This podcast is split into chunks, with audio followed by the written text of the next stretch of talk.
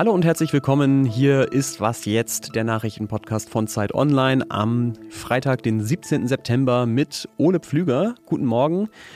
Meine Themen gleich, wer koaliert nach der Wahl mit wem oder wer könnte nach der Wahl mit wem koalieren und der 30. Geburtstag von Linux. Erstmal die Nachrichten.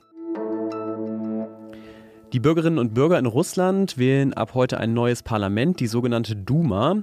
Die Wahl läuft bis Montag und die Partei von Präsident Wladimir Putin, geeintes Russland heißt die, will dabei wieder die absolute Mehrheit holen und sehr wahrscheinlich wird sie das auch schaffen, denn mehrere Oppositionsparteien sind zur Wahl gar nicht zugelassen und zahlreiche Gegner von Putin sitzen im Gefängnis. Der bekannteste ist wahrscheinlich Alexei Nawalny. Die erste Corona-Welle in Europa letztes Jahr im März, die ging ja vor allem vom österreichischen Skiort Ischgl aus. Mehr als 6000 Menschen sollen sich da mit dem Virus infiziert haben, vor allem in Kneipen und Bars. Und die österreichischen Behörden haben damals lange gezögert, ähm, diese Kneipen und Bars und auch die Lifte in den Skigebieten zu schließen. Deswegen haben Hinterbliebene aus Deutschland und Österreich insgesamt 15 Klagen gegen Österreich eingereicht. Die erste davon wird nun vor dem Landgericht in Wien verhandelt. Da fordern die Witwe und der Sohn eines 72-jährigen Mannes 100.000 Euro Schadensersatz für dessen Tod. Redaktionsschluss für diesen Podcast ist 5 Uhr. Werbung. Diese Woche in der Zeit? Die Bücher des Frühlings. 16 Seiten blühende Fantasie. Von gefährlichen Liebschaften, einer Flucht auf dem Mississippi und magische Erzählkunst. Das Literaturspezial zur Buchmesse in Leipzig. Die Zeit, Deutschlands größte Wochenzeitung. Jetzt am Kiosk oder direkt bestellen unter zeit.de/slash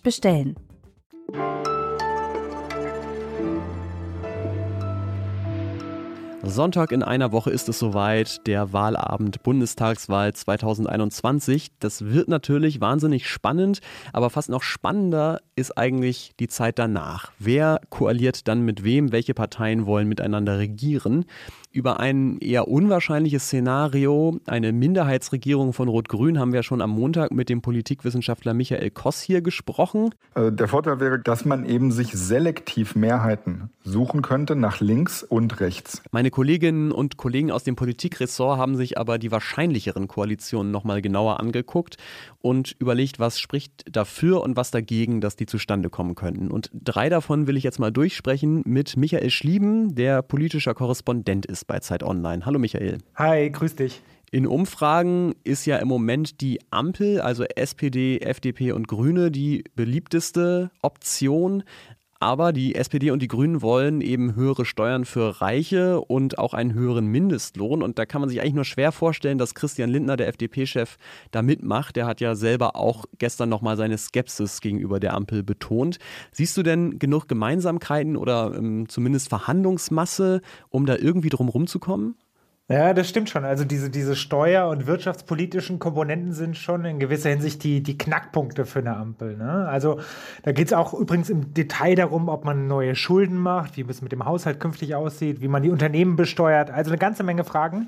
Ein Vorteil ist dabei vielleicht, dass Scholz, der der mögliche Kanzler dieser Koalition wäre, sich als Finanzminister mit der Materie durchaus auskennt. Also der hat schon mal durchblicken lassen, dass er sich über alle möglichen Kompromisse schon Gedanken gemacht hat, wie man zum Beispiel den Soli für alle streicht, was die FDP gerne will, also auch für Wohlhabende zum Beispiel, aber trotzdem gezielt kleinere und mittlere Einkommen entlasten kann oder so. Also es gibt durchaus da schon Überlegungen, aber auch so ein bisschen, dass es durchaus große Gemeinsamkeiten zwischen den drei Parteien gibt. Also Familienpolitik, Einwanderung, innere Sicherheit, da sind sie viel näher beieinander als zur Union beispielsweise.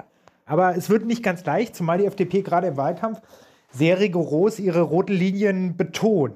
Dann könnte man ja sagen, okay, dann tauschen wir einfach die SPD gegen die Union aus und führt Koalitionsverhandlungen zu Jamaika. Die gab es ja nach der letzten Wahl vor knapp vier Jahren auch schon, sind dann aber abgebrochen worden von der FDP. Siehst du da dieses Mal bessere Chancen für so ein Bündnis?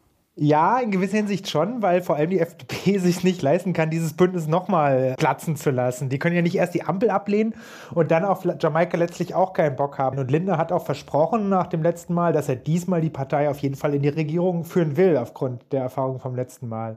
Also schwieriger, die FDP wäre, glaube ich, da nicht das Problem. Schwieriger wäre es diesmal da, die, die Grünen zu überzeugen, ne? die lieber die Ampel hätten oder vielleicht sogar zu Rot-Rot-Grün tendieren würden. Ja, genau, Rot-Rot-Grün, das Schreckensszenario ähm, der Union, mit dem sie die Wähler auf den letzten Metern noch gewinnen will.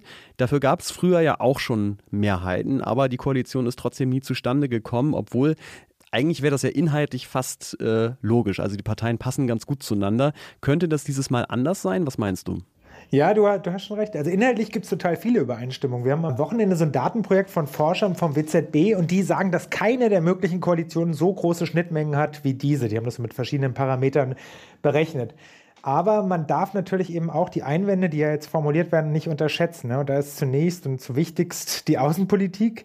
Die Linke beteuern zwar gerade dieser Tage, dass es mit dem Ende der NATO, was sie fordern, dass sie das eigentlich gar nicht so ernst meinen und dass man da vielleicht auch einen Kompromiss finden könnte, aber der SPD, die betont es nicht ohne Grund, der ist Stabilität und Solidität sehr wichtig. Übrigens, selbst so linken SPDlern wie dem Kühner, die betonen das auch und die meinen es, glaube ich, auch durchaus ernst, dass sie da, dass sie da keine Lust haben, da in außenpolitisch in so ein, so ein Risikofahrwasser zu kommen.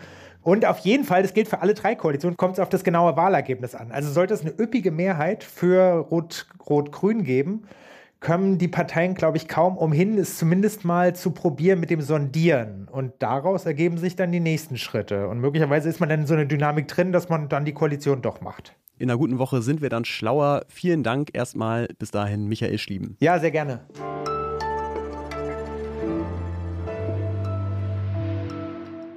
Und sonst so? Das Künstlerpaar Christo und Jean-Claude ist äh, damit berühmt geworden, dass es berühmte Dinge unsichtbar gemacht hat und damit noch berühmter. Das verpackte Reichstagsgebäude von 1995 natürlich unvergessen, vor allem in Berlin. Jean-Claude ist seit 2009 nicht mehr unter den Lebenden und Christo ist letztes Jahr gestorben. Und deswegen wird in Paris an diesem Wochenende einer seiner wohl größten Pläne endlich umgesetzt. Der Triumphbogen, eins der Wahrzeichen der Stadt, wird mit Stoffbahnen verhüllt, insgesamt 25.000 Quadratmeter Fläche. Das war eigentlich schon letztes Jahr geplant, musste dann aber, wie so vieles, wegen Corona verschoben werden.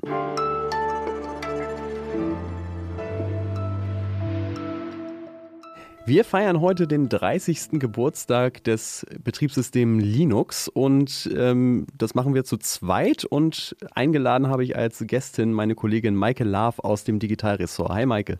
Hallo Ole. Ja, nimm uns doch mal mit zurück ins Jahr 1991. Linux ist ja eben nicht von einem großen Softwareunternehmen wie Apple oder Microsoft entwickelt worden, sondern wie?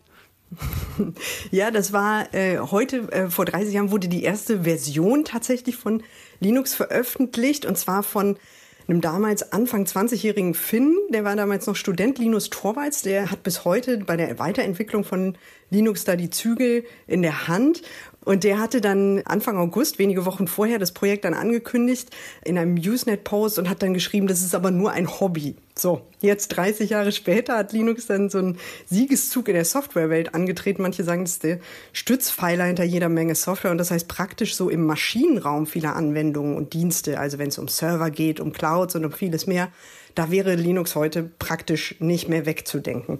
Jetzt ist es ja so, obwohl Linux quelloffen ist, läuft es nur auf geschätzt 2% der Rechner weltweit als Betriebssystem. Hast du dafür eine Erklärung? Also Linux hatte lange den Ruf, dass es jetzt für den Durchschnittsnutzer nicht ganz so einfach ist. Das hat sicherlich lange viele Leute abgestreckt, auch dass äh, vielleicht nicht alle Anwendungen dann halt unmittelbar auf Linux dann halt liefen. Und das andere ist, dass viele Desktop-Rechner von Herstellern mit äh, Software bereits ausgeliefert mhm. wurde, häufig halt mit Windows-Software.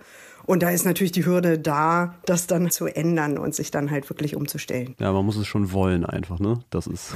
Ein bisschen, ja. ja. Ja, also äh, in der Konsequenz ist Linux weiterhin als Betriebssystem auf Rechnern eher was für Liebhaber, aber du hast es gerade schon angedeutet, wir haben eigentlich trotzdem fast alle täglich damit zu tun. Wo denn und warum?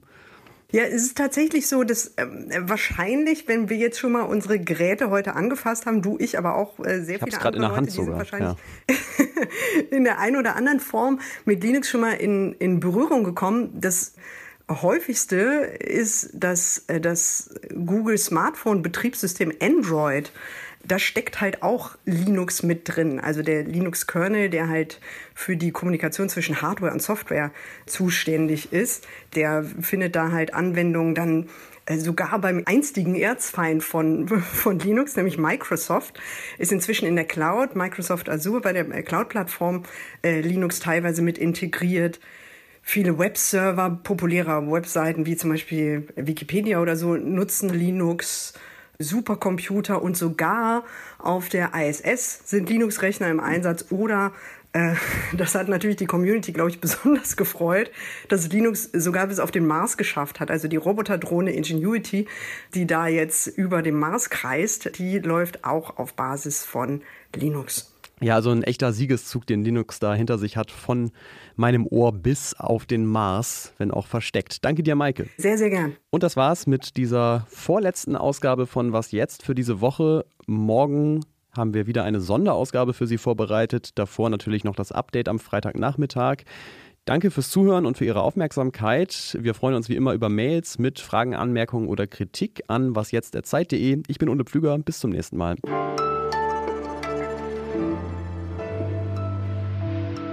Sag mal, mir ist gerade noch eingefallen, äh, weißt du noch, wie die Jamaika-Koalition auch mal genannt wurde?